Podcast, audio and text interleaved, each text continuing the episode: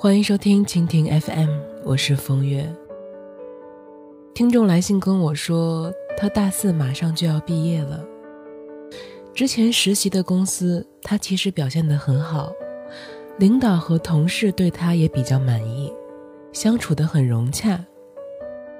但是令人意外的是，结束实习期以后，这位听众并没有能够成功的留在公司，他要从零开始，再经历一遍投简历、面试、找工作的地狱时期。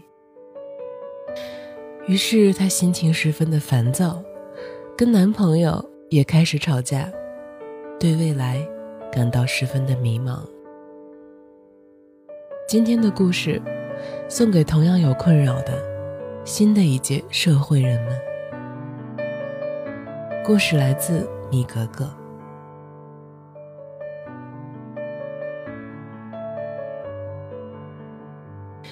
刚毕业那两年，朋友阿凯一直处在极度焦虑的状态里，情绪也是起伏不定的。唯一的发泄方式，就是在网上写点东西。理解的人呢，给一些只言片语的安慰；而不理解的人，笑一笑飘过。看不懂的人，更说他是在发神经，活得虚无缥缈。其实，阿凯的焦虑并不是无缘无故的，许多人都经历过这个过程，不敢去想未来，不知道明天在哪里。走出象牙塔，漂泊在异乡，手里攥着仅有的几百块钱，租着一间简陋的房子，每天去网吧里投递简历，把城里的各个区都跑遍。两个月下来，就是找不到合适的工作，手里的钱越来越少，眼看着昔日的同学朋友都渐渐的稳定了下来，心里。不由得着急和恐慌。最难受的，是父母打电话来询问近况的时候。实话实说的话，自己的面子上就挂不住。父母供养自己多年了，终于盼到了大学毕业，总以为熬出头了。可是如果知道自己连工作都没有找到，恐怕父母心里会失望。而自己能做的，就只有违心的报喜不报忧，说自己一切都好。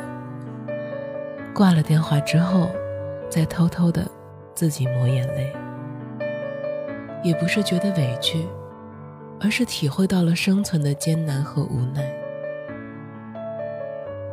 没有接触社会的时候，总想象着繁华的城市里，遍地都是施展才华的机会。就像乡村里、田野里盛开的小野花那样。可是真的走进了社会，才知道多数人不过都是凑合着活着，总得先在这个无亲无故的城市里活下来，才有资格去谈论梦想。第一份工作，每个月工资一千二百块钱，阿凯接受了，因为他别无选择。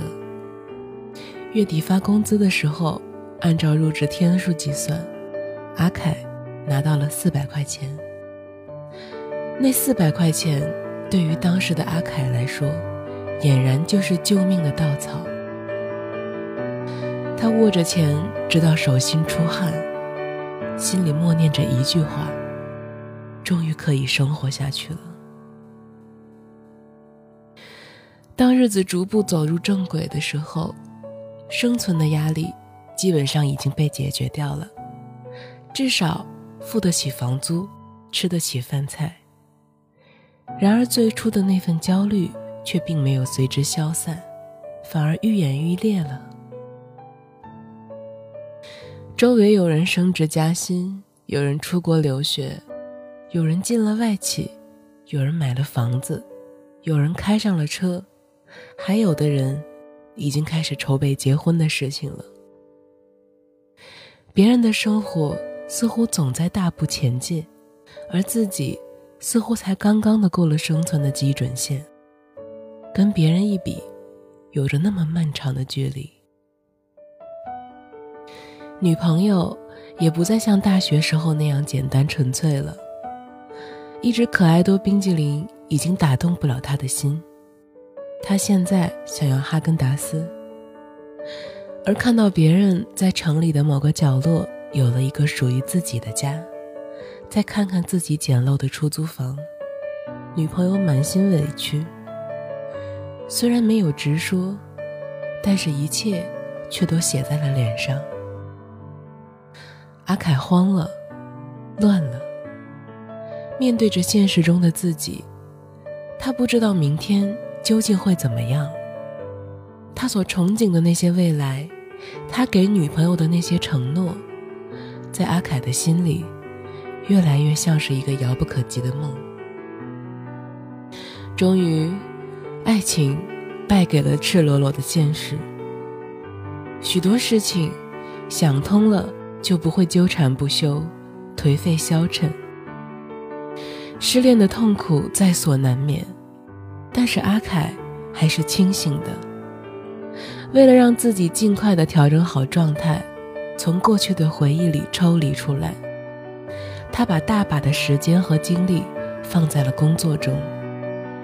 不再关注周围的人是否结婚买房，那些只会平添他的烦恼。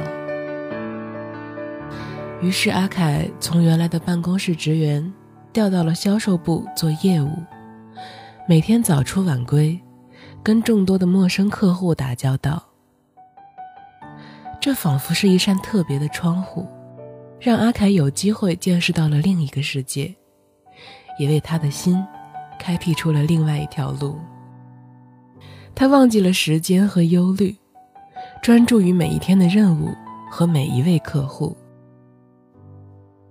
从最初的屡屡碰壁，到最后签了第一笔小订单，然后拉来的大客户，一路上，他走得崎岖而艰难，却也给了他莫大的欢欣和鼓舞。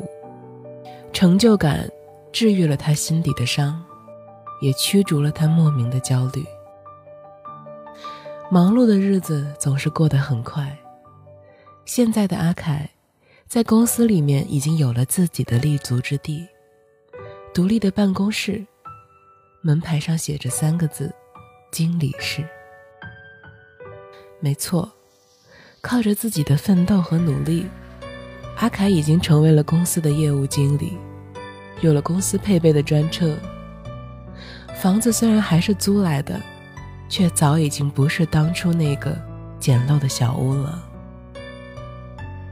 每逢节假日，他坦然地给父母打电话，告诉他们自己一切都好，偶尔还会接父母来自己的城市小住。至于感情，那个最重要的位子依然空着，但是阿凯不再焦虑和恐慌。如果能够遇到对的人，他相信，现在的自己，给得起他幸福，也给得起他一个温暖的家。回首走过的这段历程，阿凯总是笑着说：“以前我很担心我的未来，每天焦虑的睡不着觉。后来我也想开了，就只过好眼前吧。结果日子竟然变得好了起来。”事业也顺利的发展了起来。我突然明白，有些事情无论你再怎么担忧害怕，都是没有用的。把眼下能做的做到最好，结果就不会太差。人生的路上有无数的驿站可以休息，有些包袱可以等到该背的时候再去背负。你我。都只能活在此时此刻，所以当下真的不要太过于害怕明天。